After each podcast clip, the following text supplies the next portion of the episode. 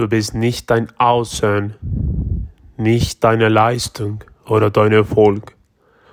Du bist dein Lachen, die eine Kindheitserinnerung, die dich zum Strahlen bringt. Die Spuren, die du im Leben anderer hinterlässt. Du bist nicht deine Dehnungsstreifen und nicht die Saal auf der Waage. Du bist die Musik, die du rauf und runter hörst. Das Gefühl, das du anderen gibst. Der Duft, den du mit Zuhause verbindest. Du bist nicht das, was andere von dir denken. Du bist, was du lebst. Du bist ein großes Herz. Du bist, was du tust, wenn du keine Angst hast, nicht genug zu sein. Du tust, was du lebst, bist du das, was du gibst.